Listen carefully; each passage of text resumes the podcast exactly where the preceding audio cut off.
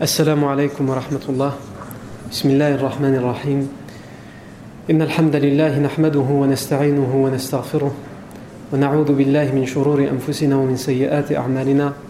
من يهده الله فلا مضل له ومن يضلل فلا هادي له. وأشهد أن لا إله إلا الله وحده لا شريك له.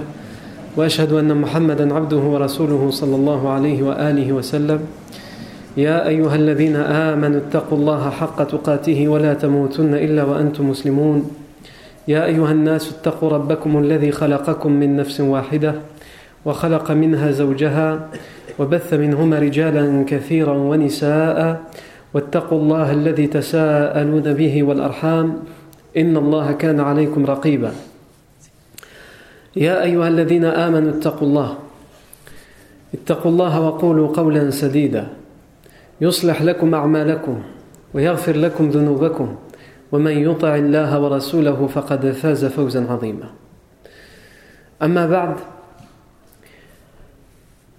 Mes frères, mes sœurs, nous sommes arrêtés la dernière fois à un événement qui va venir, entre guillemets, troubler la sérénité de l'enfance du prophète Mohammed sallallahu alayhi wa sallam. entre guillemets, troubler la sérénité dans le sens où ça viendra marquer cette enfance comme étant une enfance qui est différente de toutes les autres enfances, puisqu'on parle quand même de pas n'importe quel enfant, on parle de celui qui va devenir le prophète Mohammed sallallahu alayhi le meilleur et le dernier des prophètes. Et cette distinction a déjà commencé depuis sa naissance, puisque comme on l'a dit et répété, il y a des signes qui vont apparaître aux yeux de toute l'humanité au moment de sa naissance. En plus de ces signes, lorsque le prophète Mohammed sera pris par sa mère de lait, Halima bintu Abi Du'aib, comme on l'a vu la, la, la, semaine dernière, qu'elle va, être, qu'elle va le prendre dans sa tribu, la tribu des Bani Sa'd, il va y avoir des choses qui vont se passer qui vont montrer de manière évidente que Halima bintu Abi Du'aib, Halima Sa'diya, n'a pas affaire à n'importe quel enfant et elle va d'ailleurs le comprendre. Même si au début elle va beaucoup hésiter avant de le prendre, mais finalement elle va beaucoup hésiter parce que, comme on l'a dit, il est orphelin. Il n'a pas de père. Et donc, les femmes qui prenaient des enfants pour les allaiter dans leur campagne, ils le prenaient dans un seul et, dans un objectif qui était le fait d'avoir une récompense pour, qui, va, les aider dans leur vie de tous les jours. En particulier, la tribu des Banessad, comme on l'a expliqué la fois dernière, c'était une tribu qui vivait de dizaines de famine et sous la sécheresse. En particulier cette année-là. Et on a vu que l'arrivée du prophète Mohammed en tant que nouveau-né, qui est allaité par Halima bint Abi va amener avec lui une série de signes et de bénédictions. Elle a une chamelle qui ne donne plus de lait depuis bien longtemps. Et pourtant, quand le prophète sallam va être pris par Halima Sardiya, cette chamelle va donner du lait comme si euh, il n'y avait que ça dans son corps, que du lait. L'âne qui l'a amené jusqu'à la Mecque, comme on a expliqué la fois dernière, elle lui faisait honte à Halima. Et pourtant, au retour, c'est cet âne qui va devancer toute la caravane. L'enfant qu'elle a, puisqu'elle a un enfant, il pleure toutes les nuits.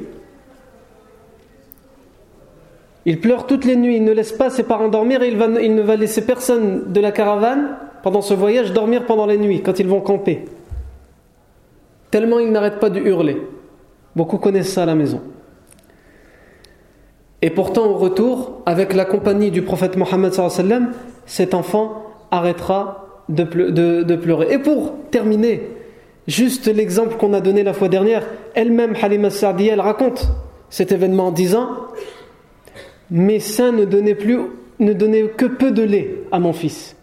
Et quand j'ai pris le prophète Mohammed et que je l'ai serré dans mes bras, elle a utilisé cette expression qu'on a dit la fois dernière, qu'on a citée d'elle-même. Elle a dit Mes deux seins sont allés vers lui, directement. Alors que habituellement, elle n'avait pas assez de lait à donner. Ses deux seins sont allés vers lui et ils ont donné assez de, lait, non seulement au prophète Mohammed et à son frère de lait, le fils de Halima as-Sardiya. Au bout de deux ans, la règle, c'est qu'elle rende l'enfant, puisqu'au bout de deux ans, il n'a plus besoin d'être allaité, qu'elle rende l'enfant à sa mère, sa vraie mère, sa mère biologique. Je dis sa vraie mère, mais la mère de lait, comme on l'a expliqué la fois dernière, c'est une vraie mère aussi. Elle est considérée comme une mère à part entière. Mais elle et son mari, puisque son mari lui-même va, dire va dire à sa femme Je jure par Allah que tu as apporté plus qu'un enfant, tu as apporté une baraka avec toi. C'est une baraka que tu as ramené. C'est pas juste un enfant. On a l'habitude de ramener des enfants et de les allaiter, d'avoir à la fin un salaire. Mais là, c'est pas un enfant. C'est plus qu'un enfant. C'est une baraka que tu as ramené avec toi. Parce que tout ce qui nous entoure est bénéfique et abondant. Et donc, lorsqu'elle va retourner au bout de ces deux ans, elle y va en traînant le pas. Elle ne veut pas le rendre. Parce qu'elle comprend tout le bénéfice qu'il y a dans cet enfant, en plus de l'amour qu'elle lui porte. Pour n'importe quelle femme qui va s'habituer à mettre au niveau de son sein, de le serrer dans son bras n'importe quel enfant, elle va s'attacher à cet enfant. Et qui plus est quand elle va le faire pendant deux ans. Elle va lui donner de son lait, et elle va l'éduquer, elle va l'élever. Et il va prononcer ses premiers mots avec elle. Sans aucun doute, il y a une attirance. Pour n'importe quelle mère de lait, pour n'importe quelle femme, il y a une attirance, même si ce n'est pas sa mère biologique. Et on rajoute à cette attirance le fait qu'il n'est pas n'importe quel enfant et que n'importe quelle personne qui le rencontre et qui le voit, il y a quelque chose d'inné et de naturel qui nous attire pour avoir, pour ressentir de l'affection et de l'amour pour lui, c'est le fait qu'il n'est pas n'importe quel enfant, qu'il est l'enfant qui deviendra le prophète Mohammed le meilleur et le dernier des prophètes. Donc elle va convaincre, et on a dit comment, comment ça a été difficile, mais elle va réussir à convaincre Amina bint la mère du prophète sallam, et le grand-père du prophète sallam, Abdul Muttalib, elle va réussir à les convaincre de, entre guillemets, enfreindre la règle. Elle va réussir à les, convaincre et leur dire cet enfant, il faut qu'il reste chez moi plus de deux ans. Il a encore besoin de vivre à la campagne pour devenir un homme, un vrai. Vous voulez un homme, un vrai? Il a eu le lait de la campagne. Il a vécu ces deux premières années. Il a commencé à dire ses mots, ses premiers mots avec le vrai arabe authentique qui n'est pas mélangé des différents accents de la ville, mais pour qu'il parle vraiment bien, pour qu'il devienne un vrai, un rude, il faut le laisser avec moi. Elle va réussir à les convaincre avec ces arguments-là, évidemment, après une longue hésitation de Abdul Muttalib et de Amina bint Elle va donc le récupérer et partir. Et c'est évidemment la baraka qui continue. Toujours le lait en abondance au niveau de ses chamelles. Ces troupeaux qui partent et qui reviennent le ventre plein et les femelles de son troupeau qui reviennent avec les mamelles pleines de lait à donner. Alors que toutes les autres demeures vivent de cette sécheresse, à tel point qu'on avait expliqué la fois dernière. Les gens, quand ils envoient leurs enfants avec leurs troupeaux, ils disent Suivez les troupeaux de la famille de euh, Halima bint Abi et de Harith ibn Abdel Uzza. Suivez-les. Eux, là où ils vont, ils reviennent le ventre plein et les mamelles pleines de lait. Vous, rien du tout. Khsara. Vous ne servez à rien.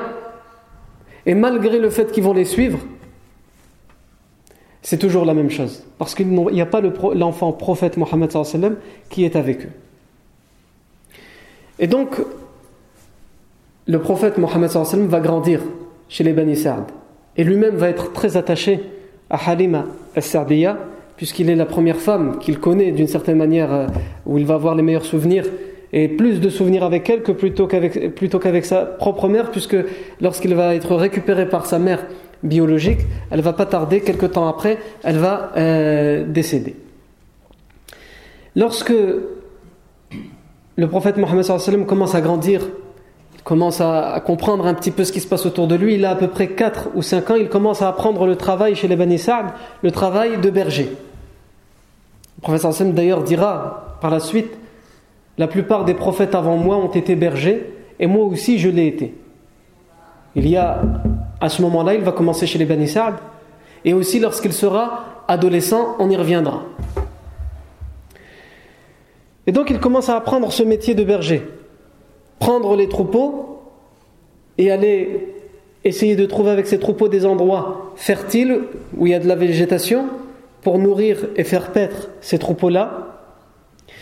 Le prophète Mohammed a l'habitude d'y aller avec son frère de lait, le fils de Halima as-Sardiya, puisqu'ils ont le même âge. On a expliqué la fois dernière que quand Halima as-Sardiya est partie à la Mecque, prendre le prophète Mohammed elle avait avec elle un enfant, son fils, qu'elle allaitait. Donc ils ont à peu près le même âge. Et donc tous les deux, ils vont être non seulement des frères de lait, mais aussi des, entre guillemets, camarades bergers. Puisqu'ils vont s'instruire à ce métier et commencer ce métier ensemble.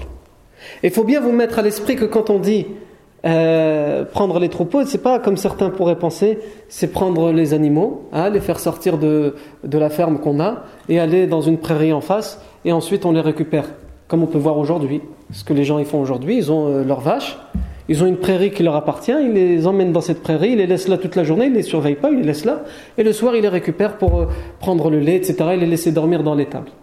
C'est pas ça. Quand on parle du travail de berger, c'est le vrai, celui qui existait à l'époque, c'est-à-dire et qui existe encore dans nos campagnes d'origine, avec moins euh, de temps dans nos campagnes d'origine, c'est que les enfants prennent ces troupeaux et ils vont loin parce que c'est un pays désertique. C'est pas facile d'avoir un endroit où il y a beaucoup de végétation fertile. Donc ils vont loin et ça peut durer plusieurs jours.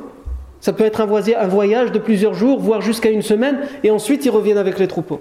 Ils les laissent se reposer un peu et ensuite ils repartent. C'est ça le travail de berger. Et donc ils doivent prendre avec eux des vivres, etc. Et ce sont les enfants qui le font dans la plupart euh, des cas. Le prophète sallam, donc à l'âge de 4-5 ans, il a l'habitude de s'instruire à ce métier avec son frère de lait. Et là va arriver un événement qui va être euh, un événement marquant pour l'enfance du prophète sallam, comme on l'a dit. Cet événement, c'est l'événement qu'on appelle en arabe hadithatu sadr. L'événement, l'événement où le cœur du prophète sallam a été ouvert, a été fendu en deux. Il a été fendu en deux, qui vache On va voir ça. Et cet événement, il est raconté dans de nombreuses versions. Mais nous, on va s'attacher à trois versions parce que ce sont les trois versions qui ont été retenues comme étant authentiques dans leur chaîne de transmission. Une version qui a été rapportée par l'historien Ibn Ishaq, une version qui a été rapportée par l'imam Ahmad et une version qui a été rapportée par l'imam Muslim dans son Sahih, dans son authentique. Commençons par la version de l'imam et de, euh, de l'historien Ibn Ishaq qui a été narrée, racontée par plusieurs compagnons et qui va être authentifié par, parmi les muhaddiths contemporains par l'imam Al-Albani Qu'est-ce que Ibn Ishaq nous raconte? Donc, quand on dit c'est raconté par Ibn Ishaq, en vérité c'est rapporté. Mais c'est narré et raconté par plusieurs compagnons différents. Et c'est rapporté par Ibn Ishaq dans son ouvrage et authentifié entre autres par l'imam Al-Albani Dans ce, cet événement, dans ce récit, on nous dit que alors que le prophète est à Médine et qu'il est prophète, etc., des compagnons vont lui poser la question et vont lui, et vont lui dire Présente-nous ta personne, présente-toi à nous, au messager d'Allah. Qui es-tu? Si on te posait la question qui es-tu? Nous te connaissons, tu es Muhammad, Rasulullah. Mais si on te posait la question qui es-tu? Qu'est-ce que tu dirais pour donner ton identité? Le prophète va, va répondre, il va leur dire أنا دعوة إبراهيم وبشرى عيسى عليهما السلام Moi, je suis l'invocation exaucée du prophète Ibrahim alayhi salam. Et je suis l'annonce de la bonne nouvelle qu'avait fait Isa alayhi salam. Et lorsque je suis né, au moment où je suis né, au moment où ma mère est tombée enceinte de moi, et que je suis né, ma mère a vu une lumière sortir d'elle, qui a tellement illuminé qu'elle est partie, cette lumière illuminait jusque les palais de Syrie, du Cham. Syrie, le Cham, c'est la Syrie, la Jordanie, la Palestine, le Liban. Et ensuite, le professeur Hassan continue à se présenter, il dit Et lorsque j'étais un enfant qui était allaité chez les Bani Sa'd ibn Bikr, donc chez, chez Halima al-Sa'diya, Halima bint Abi J'étais avec un frère à moi. Et nous faisions paître des troupeaux. J'étais avec un frère à moi. Nous savons que le professeur Hassan n'a pas de frère. En tout cas, il n'a pas de frère biologique. Il parle de qui? Il parle de son frère de lait.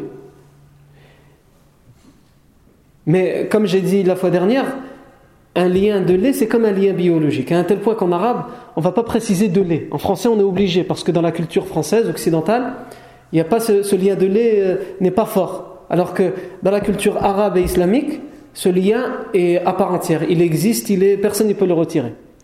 Ta mère de lait, c'est ta mère. Ta soeur de lait, c'est ta soeur. C'est pas quelqu'un d'étranger. C'est ta soeur, c'est ta mère. Pourquoi? Parce qu'il y a le lien de lait. C'est pour ça que le professeur Sam dit mon frère. Il ne précise pas de lait. C'est son frère. Il dit J'étais avec un frère à moi et nous faisions paître les troupeaux. Et alors que nous, nous, occupions de nos troupeaux, j'ai vu arriver deux hommes vêtus tout en blanc, d'une blancheur éclatante. Deux hommes, habillés, vêtus tout de blanc. Il faut se mettre à la place du prophète sallam qui a, comme je le rappelle, entre 4 et 5 ans, qui est avec son frère de lait. Il s'occupe des troupeaux. Il y a deux hommes qu'ils ne connaissent pas, qui sont habillés tout en blanc, d'un blanc qui illumine. C'est pas quelque chose qu'on voit tous les jours, c'est même quelque chose qu'on voit jamais. Quelqu'un qui vit à la campagne, dans le désert, il y a la poussière, etc. Et même s'il y a un habit blanc, il finit par devenir gris.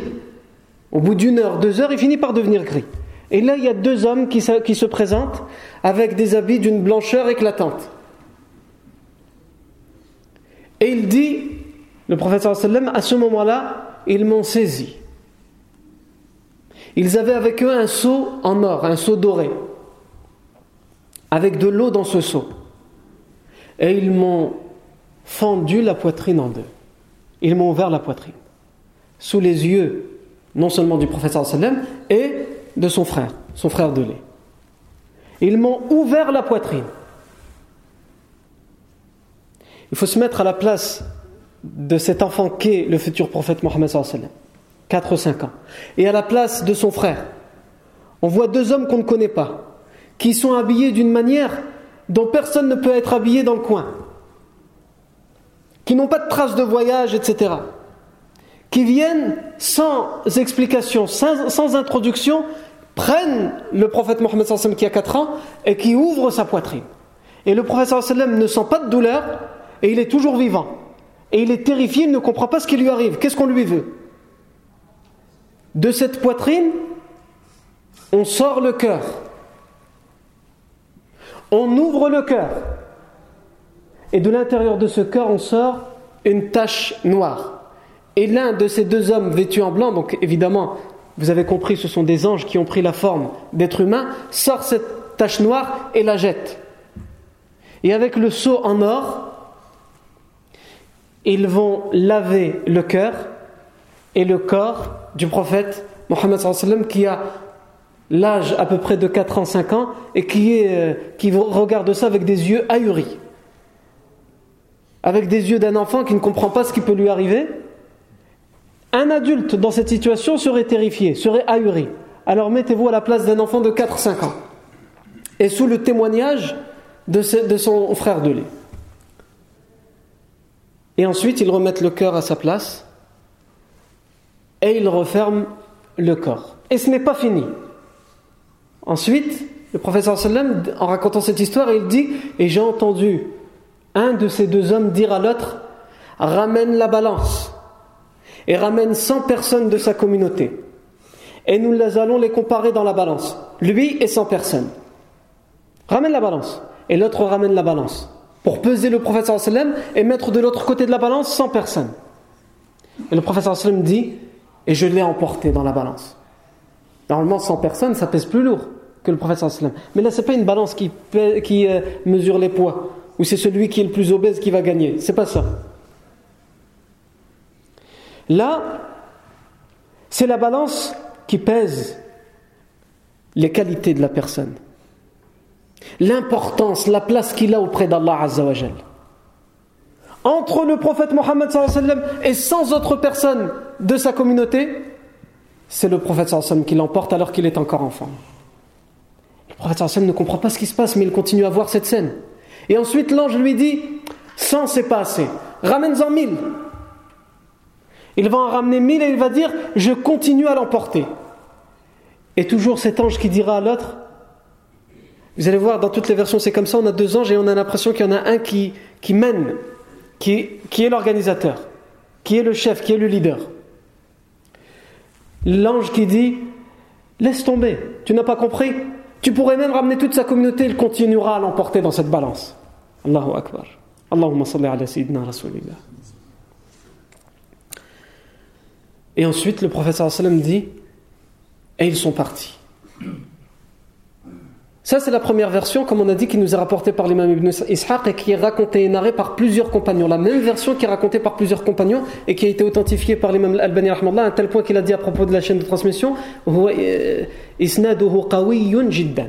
Sa chaîne de transmission est très forte, il y en est authentique, très forte. Elle ne laisse pas de place au doute. Donc nous retenons cette version.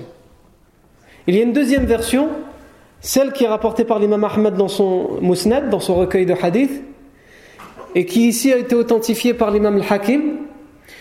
Et l'authentification de l'imam al-Hakim, elle a eu droit à une deuxième vérification, c'est celle de Zahabi. C'est pour ça souvent on voit euh, Sahahahu al-Hakim wa wafaqahu al-Zahabi. C'est-à-dire que le Hakim, il l'a authentifié, et ensuite il y a un deuxième travail qui a été fait par un autre muhaddith après qui s'appelle Zahabi, et il vient authentifier, approuver le premier travail d'authentification ou non. Et sur ce hadith, on a l'imam Hakim, ce hadith qu'on va citer, l'imam Hakim qui l'a authentifié, et l'imam Zahabi qui a fait le deuxième travail et qui l'a approuvé son authentification. Et aussi parmi les contemporains, on a toujours l'imam Al-Albani qui a aussi authentifié cette version. Dans cette version, on a des, détails en plus ou en moins en fonction de l'autre, et chaque détail et chaque version, en fait, elle vient compléter l'autre. C'est pour ça qu'on les retient toutes. Dans cette deuxième version, le prophète sallam, on dit qu'on a posé la question au prophète sallam, donc à Médine, quand il était prophète, etc., après l'émigration, on a demandé au prophète sallam, Comment étaient les débuts de ton affaire, y en a le début de ta vie D'une certaine manière, le premier événement dont tu te rappelles qui a marqué ta vie, quel était-il? Ou le premier événement qui va marquer, qui va montrer que tu n'es pas quelqu'un comme les autres, que tu vas avoir la prophétie, même si quand tu vas vivre cet événement, tu vas pas forcément comprendre que tu es prophète, mais par la suite, lorsque tu seras prophète, ça va te revenir et tu vas dire ah bah c'est pour ça qu'il m'est arrivé ça. Quel est ce premier événement marquant dans ta vie? Le prophète va dire je me rappelle alors que j'étais chez les Bani Sa'd et que j'étais avec le fils de ma mère. Dans la première version, le professeur Sam dit avec mon frère. Et ici, dans cette version, il dit le fils de ma mère, Yani, c'est le fils de sa mère de lait. Donc on a bien l'approbation, la confirmation que la première version, il parlait de qui? Il parlait de son frère de lait, le fils de Halima bint Abi Il dit alors que j'étais avec, euh, avec un des fils de ma mère de lait, nous étions partis faire paître les troupeaux. Et nous nous sommes rendus compte nous sommes rendus compte, à quelques lieux, entre guillemets, de notre maison, nous nous sommes rendus compte que nous avons oublié nos vivres. Puisque comme je l'ai expliqué tout à l'heure, quand ils partaient, c'était minimum, vraiment le petit minimum, c'était une journée tout entière, mais c'était rare. La plupart du temps, c'était deux journées, trois jours, quatre jours, ça pouvait aller jusqu'à une semaine ou plus. Nous nous sommes rendus compte que nous avons oublié nos vivres. Et nous n'étions pas très loin de la maison. J'ai alors dit à mon frère de lait, retourne chercher les vivres.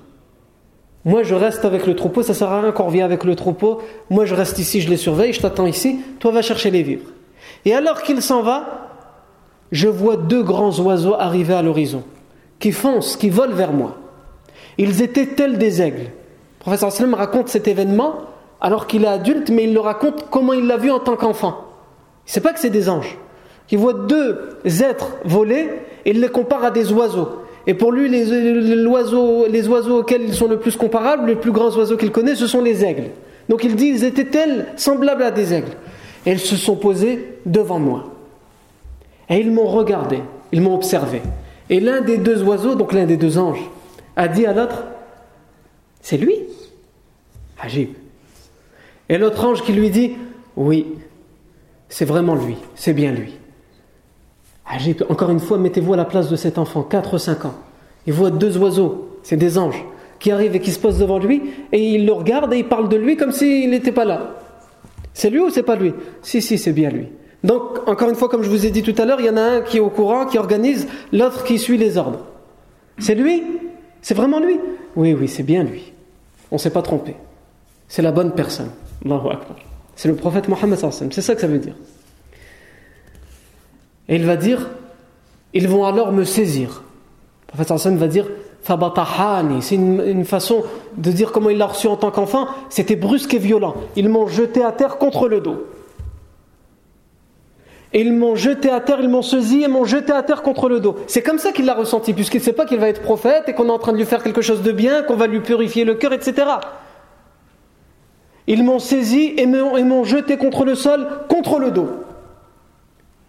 Et ils m'ont fendu la poitrine, ils m'ont ouvert la poitrine. Et ils ont sorti mon cœur. Ils ont ouvert mon cœur sous mes yeux. Et ils en ont sorti cette fois dans cette version deux taches noires.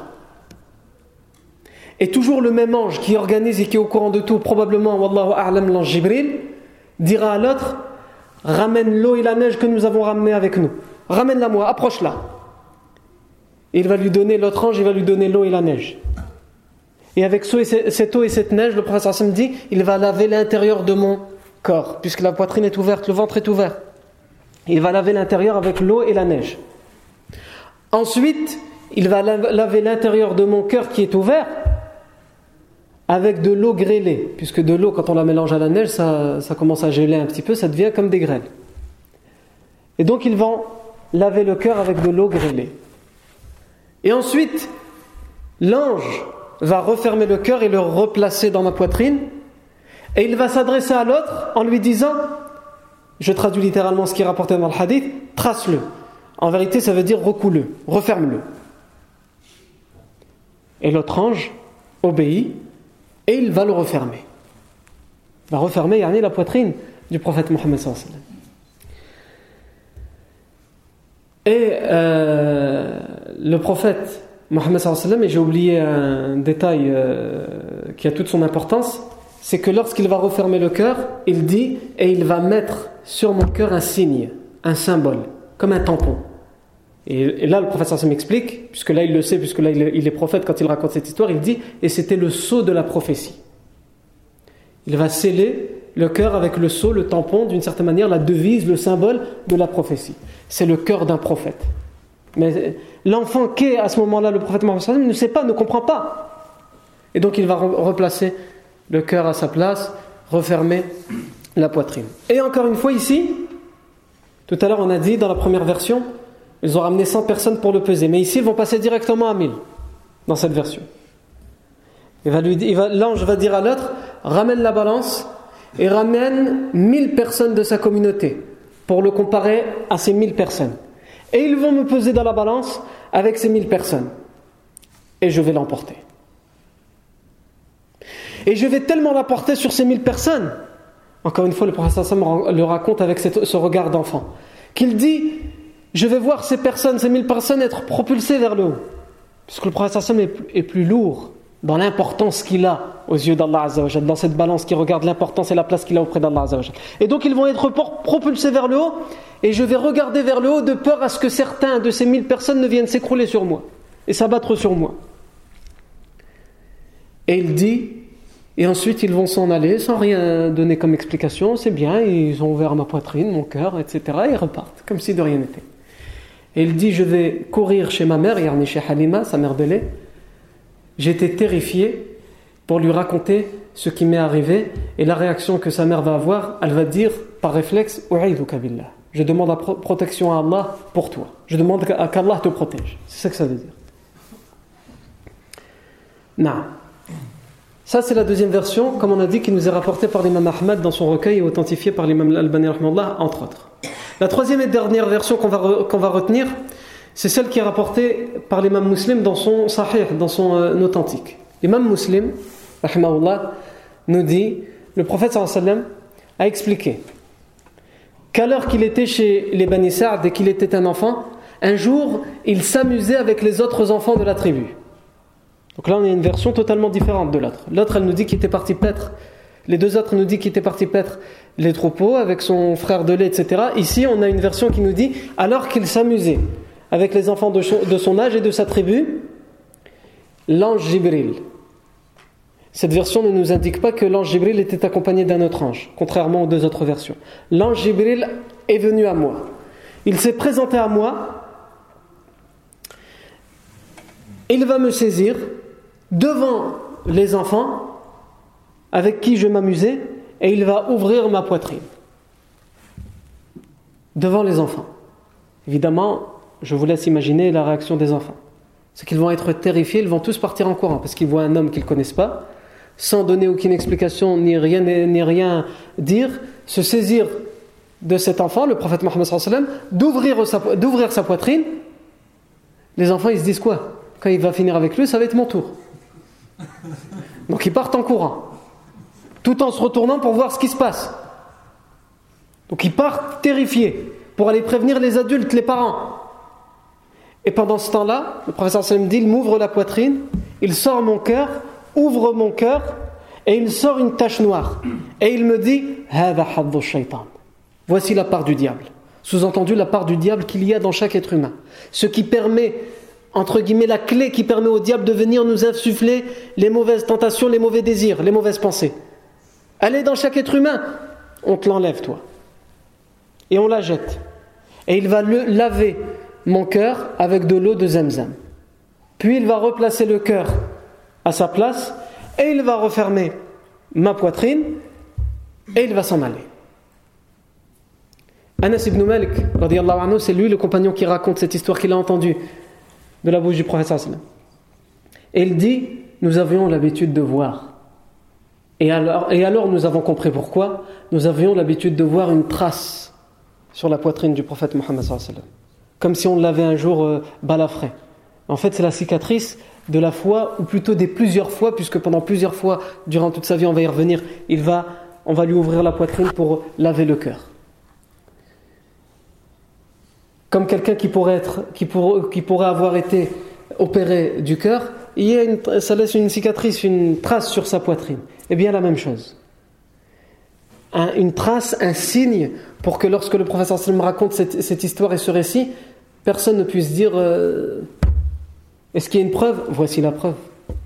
À l'époque, ça n'existait pas encore les opérations du cœur. Je suppose que vous le savez, c'était il y a 14 siècles. Les opérations, de manière générale, de toute façon, elles n'existaient pas. Quand on opérait quelqu'un, généralement, c'était qu'on voulait le tuer. C'est pas on voulait l'opérer. Il n'y avait pas d'opération. C'est on donnait des plantes, euh, s'il survit avec la volonté d'Allah, tant mieux, il survit pas, euh, il n'y a pas d'opération. Généralement, quand on utilisait un, couteau, un couteau une épée, c'était quand on était en pleine bataille qu'il y avait un duel. Il n'y avait pas d'opération. Donc, le fait d'avoir une cicatrice comme ça qui vient couper la poitrine du professeur Sim, c'était pas anodin. Aujourd'hui, on peut voir plein de personnes autour de nous qui vivent une vie tota-, totalement normale, mais qui ont une cicatrice. Pourquoi? Parce qu'ils ont été opérés du cœur. Et alhamdoulilah, Allah a fait en sorte que ce soit la cause de leur guérison. À l'époque, c'était pas le cas. Et à l'époque, il n'y avait pas les anesthésies. Donc, il faut se remettre dans le contexte. Aujourd'hui, en entendant ces histoires, on a envie de se dire, c'est quelque chose quand même qui est relativement possible. On a des gens autour de nous tous les jours qui se font opérer du cœur. Vous imaginez, ils se font opérer du cœur, le moteur comme euh, certains diraient. Hein non. Celui qui veut comprendre le message subliminal, qu'il comprenne. Le, moteur, c'est comme le cœur. Et le cœur, c'est comme le moteur du corps. Eh bien, ce cœur, vous imaginez, on opère, et donc le cœur est obligé de s'arrêter. Une opération à cœur ouvert. C'est-à-dire qu'à côté, il y a une machine qui va prendre le relais pendant qu'on opère le cœur. Est-ce qu'on peut s'imaginer, il y a plus de 14 siècles, qu'on va faire ça à un individu qui ensuite il va se réveiller comme si de rien n'était? Aujourd'hui, c'est ce qui se passe. Il se réveille, ça va? Ouais, ça va. Qu'est-ce qui s'est passé? Oh, On m'a ouvert la poitrine, on a ouvert le cœur, on a opéré, on m'a mis des valves, on m'a fait ceci, on m'a fait un triple pontage, et tout va bien, alhamdoulilah, je cours, je fais du sport. Agile. Donc aujourd'hui, en entendant ce récit, on peut dire d'une certaine manière, ça peut être possible avec l'anesthésie, etc., etc. À l'époque, tout ça n'existait pas. Donc quelqu'un qui entend, ça, qui entend ça et qui voit ça, puisque le frère, dans les deux premières versions, le frère du professeur Hassan l'a vu, et dans cette dernière version, les enfants qui s'amusent avec lui l'ont vu de leurs propres yeux. C'est quelque chose d'hallucinant. Donc Anas ibn Malik anhu, dit nous, voyons nous avions l'habitude de voir cette trace sur la poitrine du prophète sallam. Et les enfants, je reviens à ces enfants qui étaient terrifiés, partent en courant. Et la première personne qu'ils vont chercher évidemment c'est la mère du sallam, sa mère de Halima bint Abi. Et ils vont lui dire vite, dépêche-toi, laqad qutila Muhammad. Muhammad a été tué, il a été assassiné. Il n'y a pas de doute. On l'a vu. Il y a un homme, il est arrivé de nulle part, il a ouvert sa poitrine, il a sorti son cœur. Comment quelqu'un peut être encore vivant? Calmez-vous, qu'est-ce que vous racontez? Si il est mort, comment il est mort? Ben, Il y a un homme, il est venu, il a ouvert sa poitrine. Qu'est-ce que vous racontez? Et donc évidemment, Halima Sardi, elle voit ses enfants en panique, euh, terrifiés. Elle entend ça comme des enfants qui sont paniqués, mais quand même, elle dit il y a quelque chose. Donc elle part en courant. Elle se dit cette histoire elle est ahurissante, mais il, doit, il, a quand même dû se passer quelque chose pour que ses enfants soient tous terrifiés. Donc elle part en courant et elle trouve le prophète Mohammed donc un enfant de 4-5 ans à cette époque-là, qui est assis, normal. Donc l'ange a fini son travail, est parti, l'opération est terminée. Il est assis, normal, sauf qu'il est choqué, il ne dit pas un mot et qu'il est tout pâle. Parce qu'il est choqué parce qu'il vient de lui arriver le professeur Sam va confirmer à sa mère de lait ce qui lui est arrivé. Avant de continuer le fil des événements, il faut qu'on se fasse une pause ici pour tirer les leçons de ce qui a tiré. Mais avant de tirer les leçons de ce qui a tiré, pourquoi on a trois versions différentes? Les deux premières versions, en fait, elles sont complètes. Les deux premières versions, il y a deux anges, soit sous forme d'êtres humains, soit sous forme d'oiseaux qui sont venus. Ce sont deux versions qui viennent rapporter des détails qu'il n'y a pas forcément dans l'autre. Elles se complètent. La deuxième version, elle est quand même relativement différente des deux premières versions. Et en fait, les savants nous disent que pendant son enfance, chez les Bani Sa'd, cet événement va se répéter deux fois. Une fois selon les deux premières versions que nous avons citées, la version d'Ibn Ishaq, la version de l'imam Ahmad, et la deuxième fois selon la version de l'imam Muslim. Est-ce que ce sont les seules fois où cet événement va arriver? Non. Le professeur Sam va encore le vivre à l'âge adulte.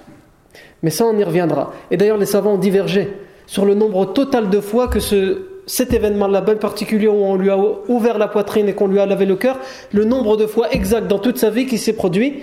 Et on reviendra sur cette divergence pour donner, Inch'Allah, ce qui, est, ce qui nous apparaît le plus probable. Mais ça, on y reviendra quand on parlera des autres fois prochaines à son âge adulte, lorsque, encore une fois, sa poitrine, elle va être ouverte. À ce moment-là, on réunira tous les récits qui sont rapportés dans ce sens-là et on essaiera de donner le chiffre, le nombre de fois qu'il lui est arrivé de manière le plus probable, Allah Mais en tout cas pour son enfance, pour ce qui est des Ben ce qui apparaît le plus juste de dire le plus probable, c'est que ça lui est arrivé deux fois.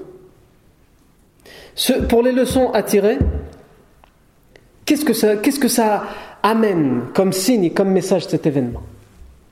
Mohamed al-Ghazali, dans son ouvrage La vie du prophète Mohammed dit ça, vient nous dire que chaque personne qui a cette part du diable en lui, qui est une clé pour le diable pour lui donner des mauvaises idées, hein, pour le pousser vers les mauvaises tentations, les mauvaises choses, le prophète sallam en a été préservé. Ces wes qui sont naturels, ces insufflations, ces, idées qui nous sont insufflées par le démon, par le, par le diable, de manière innée et naturelle chez chaque être humain, parce qu'il a cette part dans son cœur, et c'est par là qu'il rentre, le prophète, dès son enfance, en a été préservé. Parce qu'il n'est pas un enfant comme les autres.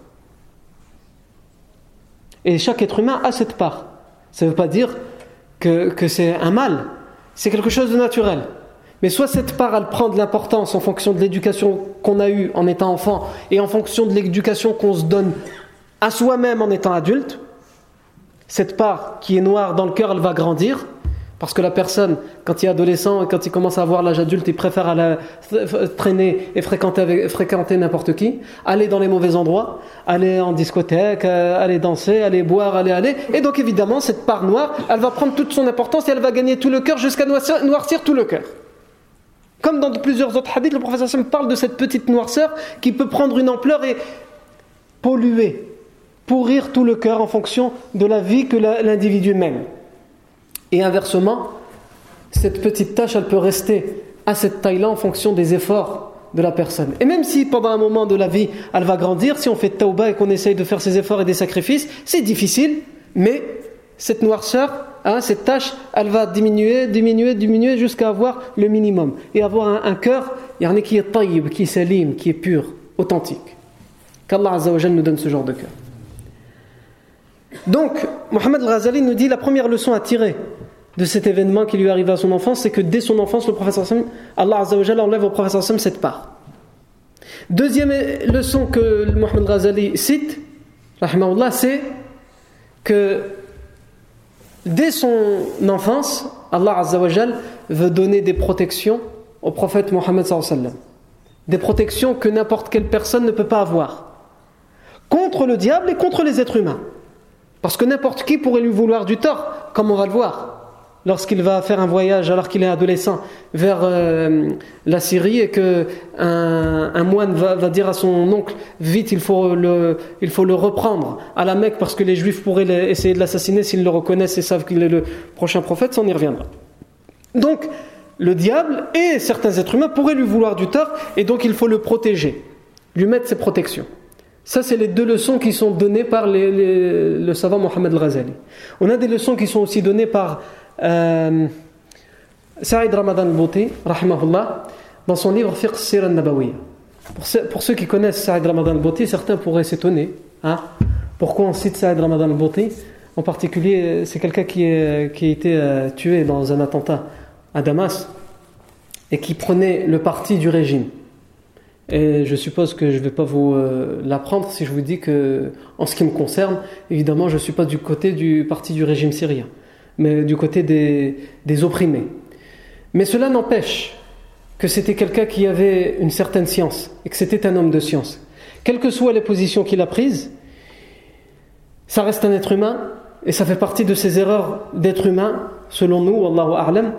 Mais ça ne veut pas dire qu'on doit mettre de côté ces ouvrages qui peuvent être pour toute la communauté un trésor. Et ça, c'est le défaut qu'ont beaucoup de jeunes dans notre communauté. C'est de choisir un tel, un tel, un tel, eux c'est des savants, on peut les écouter.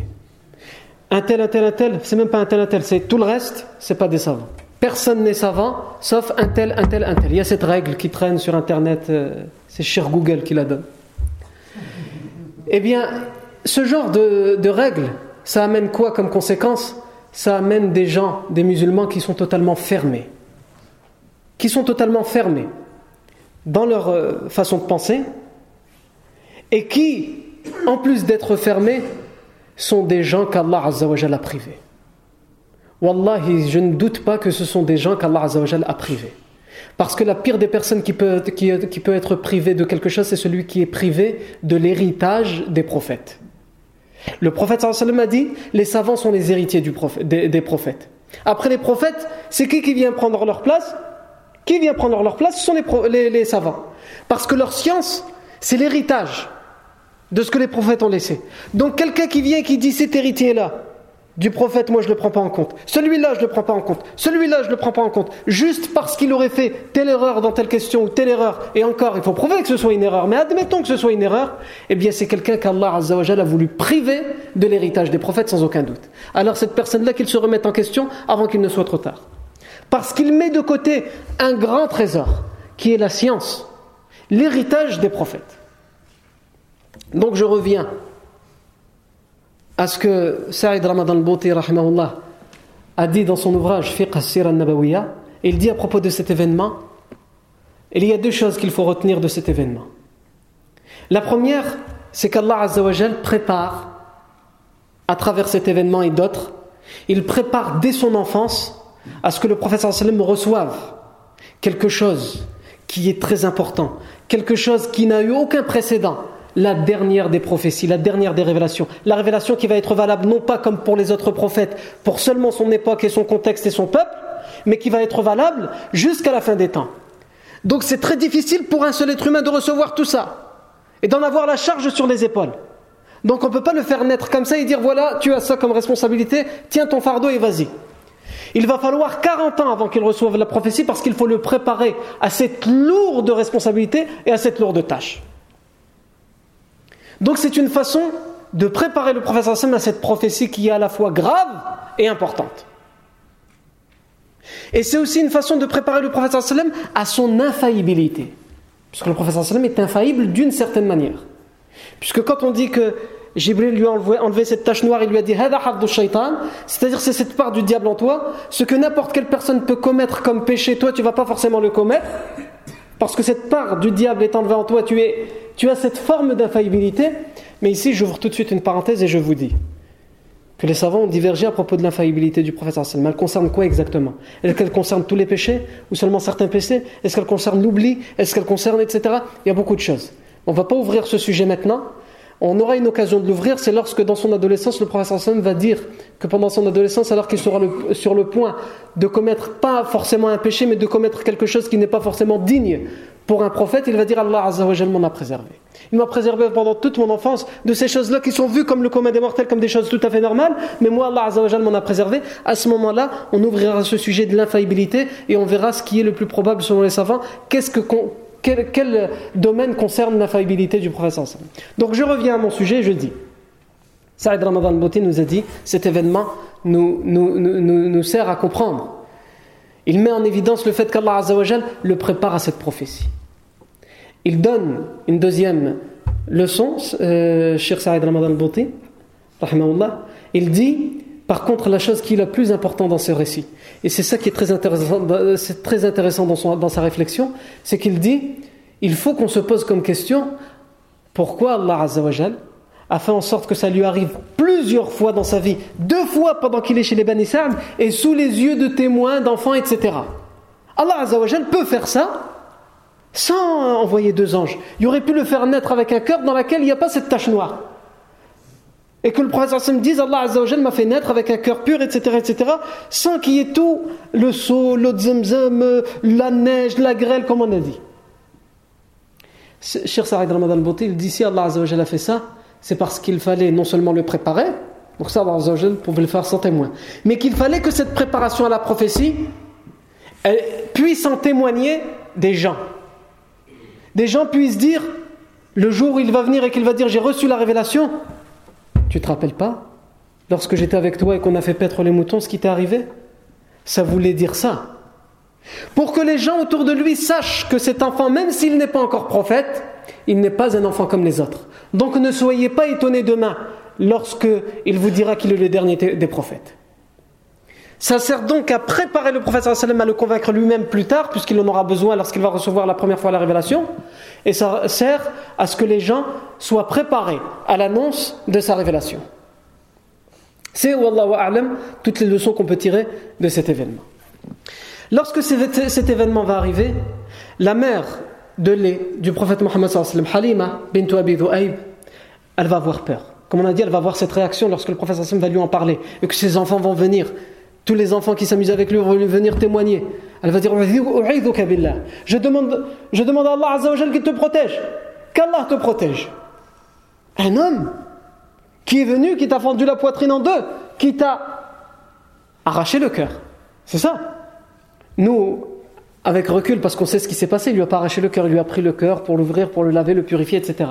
Mais sur le coup, c'est quoi? C'est un homme qui est venu, qui lui, a, fendu la poitrine en deux, qui lui a arraché le cœur, qui lui a ouvert le cœur, qui a sorti une tache noire, qui a remis le cœur, qui a... Et c'est arrivé deux fois. Donc mettez-vous à la place de n'importe quelle femme qui aime cet enfant, parce qu'elle l'aime, comme on l'a dit, et qui en plus, c'est quand même un fardeau qu'elle a, une responsabilité et qu'elle a peur qu'elle lui arrive du mal, non seulement parce qu'elle l'aime et qu'elle tient beaucoup à lui, mais aussi parce qu'elle doit rendre des comptes auprès de sa, de sa mère biologique et de son grand-père. Donc elle va prendre la décision, même si c'est à contre-coeur, parce qu'elle préfère le garder, et elle sait qu'en en, en, prenant cette décision, ça va mettre fin à toutes les bénédictions et toutes les faveurs auxquelles elle a pu avoir droit, elle va prendre la décision de le rendre à sa mère biologique, sa mère Amina Bintou Abi euh, Amina bint. Et donc elle va prendre le professeur sallam qui est à l'époque entre 4 et 5 ans, et elle va se rendre à la Mecque. Elle ne va pas lui raconter l'histoire. Parce que euh, faut se mettre à la place de cette femme. Elle a deux choix en face d'elle, deux possibilités si elle lui raconte cette histoire. Écoute, ton fils, deux fois il y a un homme qui est venu, quelquefois c'était des oiseaux, ils ont ouvert sa poitrine, arraché son cœur, etc. Elle se dit quoi? Soit elle va me dire cette femme, euh, elle est folle. Et moi j'ai laissé mon fils pendant 4-5 ans à une folle. Ou soit elle va croire, mais elle va dire alors mon fils est en danger. Et toi qui avais sa responsabilité, tu n'as pas su le protéger, on lui a ouvert la poitrine. Si elle y croit, elle va dire on veut lui ouvrir la poitrine alors que moi je t'ai chargé de le protéger. Donc évidemment, Halima bint Abi dans les deux cas, elle ne peut pas expliquer ce qui s'est passé. Parce qu'elle, elle y croit, Elle sait depuis le début que cet enfant est différent. Il, y a, il a quelque chose de spécial à un tel point que son mari, comme on, comme on l'a dit, il lui a dit Tu as pris plus qu'un enfant, tu as pris une baraka. Mais elle ne sait pas ce que c'est exactement. Qu'est-ce qui va arriver à cet enfant? Elle ne sait pas qu'il va devenir prophète. Elle se dit, elle sait qu'il est différent. Donc tant que c'est positif, qu'il y a de la baraka, il n'y a pas de problème. Mais maintenant qu'il commence à se passer des choses comme ça, elle a, peur que tout ça se retourne contre elle. Donc elle préfère dire ça c'est pas pour moi. C'est un fardeau qui est difficile à, transporter. Et donc elle le rend. Et Amina lui dit bah, tu voulais le garder plus longtemps. Elle va lui dire j'ai rempli ma tâche et j'ai assumé ma responsabilité. Ce que je devais faire, la mission que tu m'as confiée, même si c'est vrai que j'avais dit que ça pouvait durer plus longtemps, je pense qu'elle est largement terminée. Et elle va le rendre. Mais le professeur Sallam lui-même, dans une des trois versions, dans la version rapportée par l'imam Ahmad et authentifiée par l'Albanie, le professeur Sallam va dire Et lorsqu'elle va me rendre, je vais moi-même raconter ce qui m'est arrivé à ma mère Amina bint quelle réaction va avoir sa mère? Elle va lui dire oui. Oui, c'est vrai. Moi-même, je me rappelle, elle va, répondre, elle va répondre ça à son enfant, le prophète Mohammed sallam qui a 4-5 ans à l'époque. Moi-même, je me rappelle que lorsque tu es né, une lumière est sortie en même temps, qui est partie, comme on l'a dit dans les autres versions, jusqu'à illuminer les palais du Sham. Donc oui, tu n'es pas un enfant comme les autres. Amina bint en a conscience. Et Amina bint cet enfant maintenant qui parle, qui marche, qui a appris à être berger, elle pense qu'il est très important à ce qu'il connaisse son identité. Et la meilleure façon de connaître son identité, c'est de faire connaissance avec sa famille. Donc la famille du côté paternel du côté de son père, il le connaît, c'est à la Mecque. Mais il y a un côté du côté de sa famille maternelle. Tout d'abord, elle veut le faire connaître avec son père, mais son père est mort. Qu'est-ce qu'elle va faire? Elle va prendre la décision d'aller faire un long voyage vers Médine, puisque c'est là que euh, le père du professeur Salm était mort, quand il était parti chercher des dates pour le grand-père Abdul. Il était mort là. Donc, elle décide d'aller lui faire visiter la tombe de son père pour qu'elle lui dise C'est ici qu'est enterré ton père. Ici, il y a ton père. Tu as un père. Même si tu es né orphelin, il faut que tu connaisses ton identité. Voilà où est ton C'est important pour la construction et le développement d'un enfant. Pas comme on peut voir aujourd'hui ah, où les gens, par exemple, ils vont adopter des enfants, et l'enfant n'est pas au courant jusqu'à les découvrir par lui-même à l'âge de 32 ans. T'es pas mon vrai père et ma vraie mère Non, non, mais on a préféré te le cacher pour ton bien-être euh, psychologique. Ouais, mais à 32 ans, là, à ce moment-là, tout il va se. On fait comment? Alors que si dès son plus jeune âge, on lui explique nous sommes tes parents qui nous occupons de toi parce que tes vrais parents n'ont pas pu ou t'ont abandonné, peu importe les, meilleurs mots à utiliser, mais lui expliquer qu'on n'est pas ses vrais parents biologiques, puisque les parents adoptifs en islam ne sont pas considérés comme des vrais parents. Et ainsi, l'enfant il grandit, et c'est quelque chose de naturel et de normal pour lui, parce que dès son plus jeune âge, on lui a dit. Mais celui que ses parents ne lui disent pas, il entend par les voisins. Ou parce qu'il découvre quelque chose dans une mallette cachée à la maison, ou je ne sais quoi. Euh, c'est là qu'on déstabilise la personne. Tout ce qu'on lui a fait croire depuis qu'il est petit, même le Père Noël, tout ça c'était faux. Agib, bien, tout il s'abat. Le Père Noël il a eu du mal à l'accepter, maintenant on lui dit que ses parents, c'est pas ses vrais parents. Ah, autant se suicider à ce moment-là. C'est tout ce qui lui reste. Donc, Amina bint Wahb, à cet enfant qui a 4-5 ans, elle va lui faire, faire connaissance avec son père. C'est-à-dire euh, le faire visiter pour que ça tombe pour qu'il sache qu'il a un père. Et aussi, il a de la famille qui sont très éloignés, qui habitent à Médine, la tribu des Bani Abdel Najjar. C'est qui cette famille? C'est le côté de la mère de son grand-père, Abdel Muttalib. Vous vous rappelez? Quand son père Hashim, Abdel Muttalib, il était parti en voyage, il s'est marié à Médine, avec Salma bint Amr, et qu'il est parti, qu'il est mort à Gaza, et que sa, sa femme, Salma bint Amr, elle a accouché de Abdel Muttalib à Médine, et par la suite il a été récupéré par son oncle Al-Muttalib, et c'est pour ça qu'il a été surnommé Abdel Muttalib. Ceux qui étaient là, ça va, vous devez suivre. Ceux qui n'étaient pas là, ils disent Mais qu'est-ce qu'il raconte là Ah, fallait venir, qu'est-ce que tu veux que je te dise? Eh bien, la tribu des Bani Abdel Najjar, c'est de s'aligner du côté de la mère de son grand-père Abdul Muttalib, Salma bint Amr. Et elle veut aussi lui faire connaissance pour qu'il façonne et qu'il sache qui il est, son identité. Ça, c'est important pour n'importe quel être humain. Et donc, elle décide d'aller à Médine. Mais il va se passer quelque chose à Médine. Ah, il va se passer quelque chose à Médine qui, malheureusement, qui va être d'une grande tristesse pour le professeur sallam et qui va venir euh, réveiller ses souffrances, c'est-à-dire le fait qu'il est né orphelin, qu'il est, qu'il est né sans père. Cet événement va faire euh, venir, entre guillemets, remuer le couteau dans la plaie. Mais cet événement, c'est quoi et comment il va arriver Ça, on en parlera la fois prochaine, Inch'Allah. Barakallahu fikum pour votre attention. Subhanakallahu wa bihamdik. Ashhadu an la ilaha illa ant. Nastaghfiruka wa natubu ilayk. Subhana rabbika rabbil izzati amma yasifun wa salamun ala al-mursalin. Walhamdulillahi rabbil alamin.